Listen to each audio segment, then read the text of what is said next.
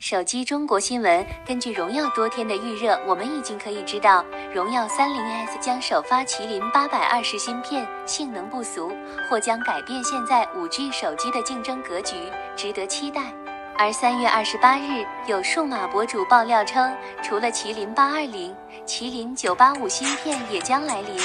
而且根据这位数码博主的话语来看，麒麟九八五应该算是中高端定位，麒麟八二零。麒麟九八五和麒麟九九零的大致定位是麒麟八二零、麒麟九八五、麒麟九百九十，并且该博主表示，上市之前不出意外的话就不会改名字了。其实这款芯片来的也不算突然。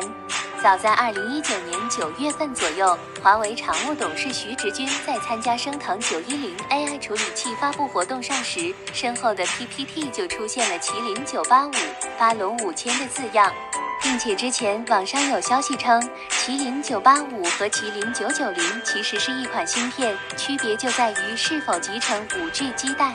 而麒麟九八五很可能外挂巴龙五千基带来提供五 G 网络支持。至于哪款华为手机将首发该芯片呢？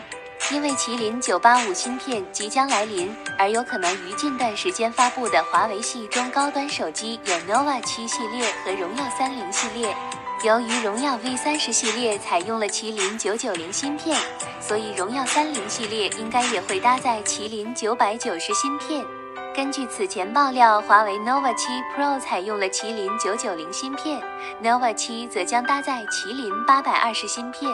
现在看来，nova 七也很有可能会采用麒麟九八五芯片，或将成为首发该芯片的机型。